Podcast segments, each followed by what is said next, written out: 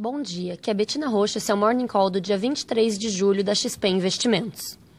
Futuros nos Estados Unidos operam em alta em meio a sessões positivas na Europa e na Ásia durante a noite, seguindo maior otimismo com negociações comerciais entre Estados Unidos e China, suspensão do limite do teto da dívida americana e expectativas de cortes nas taxas de juros nos Estados Unidos e na Europa.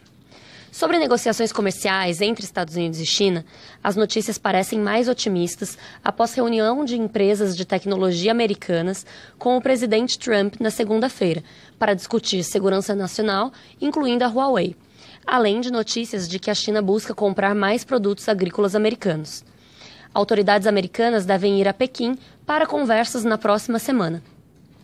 Além disso, Ontem foi confirmado um acordo que prevê a suspensão do limite do teto da dívida americana até 31 de julho de 2021, que autoriza o governo a gastar temporariamente acima de um limite estabelecido por lei, que poderia ser uma preocupação no segundo semestre desse ano.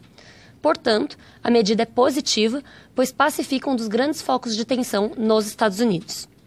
Os investidores continuam focados no tema de política monetária e iminentes cortes nas taxas de juros, com destaque para a reunião do Banco Central Europeu esta semana e do Banco Central Americano na próxima semana. No Brasil, diante da ameaça de greves de caminhoneiros, o governo cedeu de novo e empresas prometem retomar o caso na justiça sobre a tabela de fretes.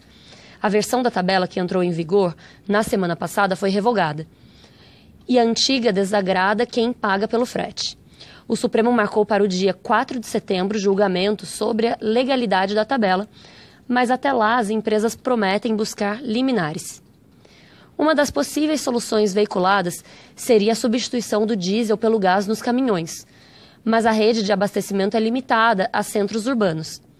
Isso tudo dependeria ainda do plano de abertura e diversificação da oferta no mercado de transporte e de, e de distribuição de gás. De acordo com a mídia local, o saque do FGTS poderá ser iniciado em setembro de 2019 no valor de 500 reais.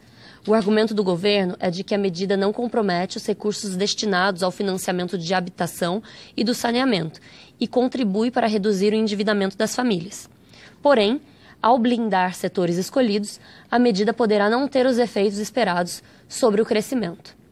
Do lado das empresas, o Santander reportou resultados sólidos no segundo trimestre de 2019, com lucro líquido em linha com as nossas estimativas.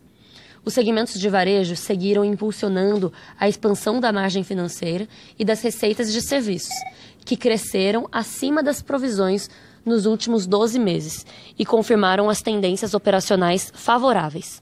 Mantemos nossa recomendação neutra para Santander, devido aos altos múltiplos relativos às perspectivas de lucro para 2019 e 2020. Com isso, ficamos por aqui. Bom dia a todos.